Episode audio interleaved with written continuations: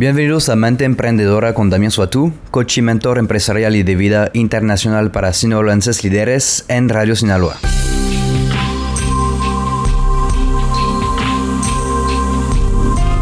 Hoy vamos a platicar de cómo hacer felices a tus empleados.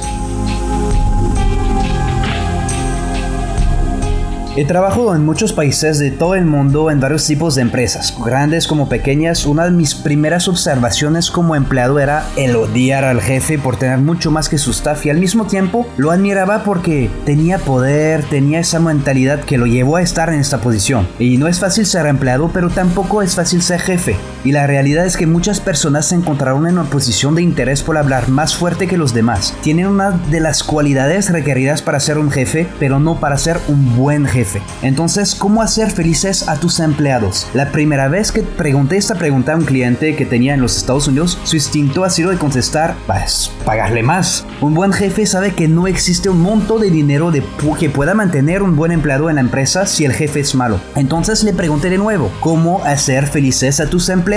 Y no supo contestar. Y entonces empezamos a hacer toda una lista de todas las quejas de los empleados que, tenía las pusimos en la aplicación y vimos unos unos, resultados muy buenos. Entonces aquí vamos a hablar de 7 puntos.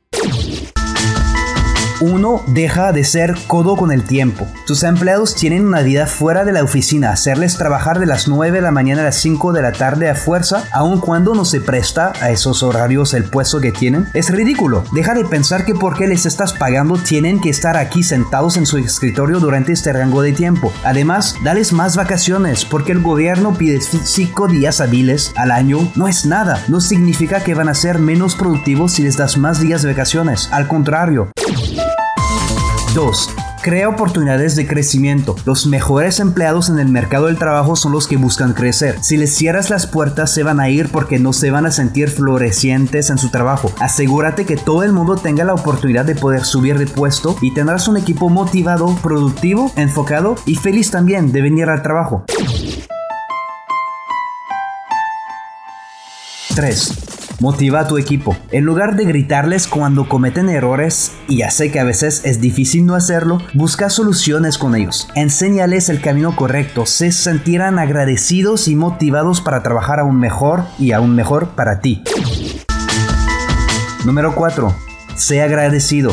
Si alguien hace algo bien, menciónalo. Es muy fácil señalar, eh, señalar errores, de, enseñarles que, ah, ya, sabes que ahí hiciste algo mal, y aquí también, y acá, acá también. Pero hace más efecto positivo señalar una buena acción que una mala acción. Dales un regalo, un premio o algo tipo de bono o algo así para logros importantes. Se sentirán muy agradecidos.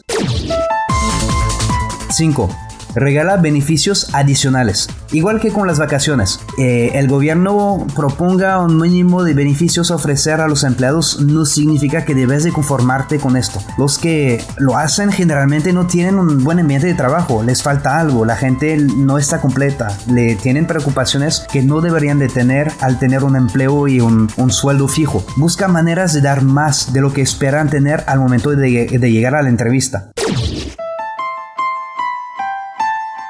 6. Incluye a los empleados en las decisiones.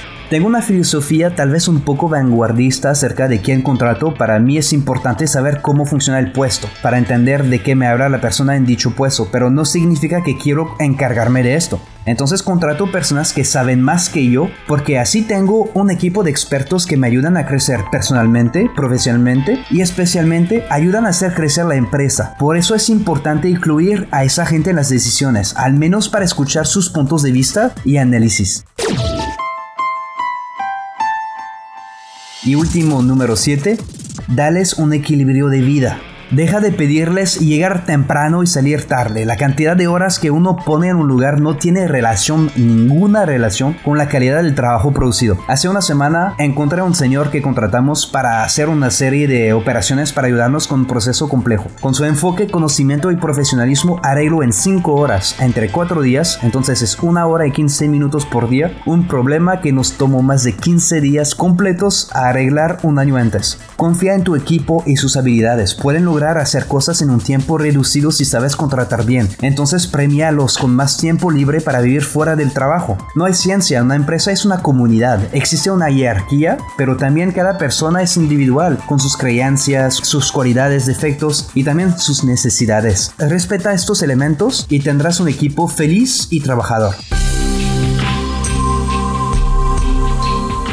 Si quieres leer más acerca de mis recomendaciones y consejos, te invito a seguirme en mis redes sociales, Damien Suatu, se escribe Damien Soy Tout, o seguir mi blog en mi página web, damiensuatu.com. Eh, puedes contratarme o cualquiera de los coaches que trabajan para mi programa a través de la página también o marcando al 55 11 07 05 34.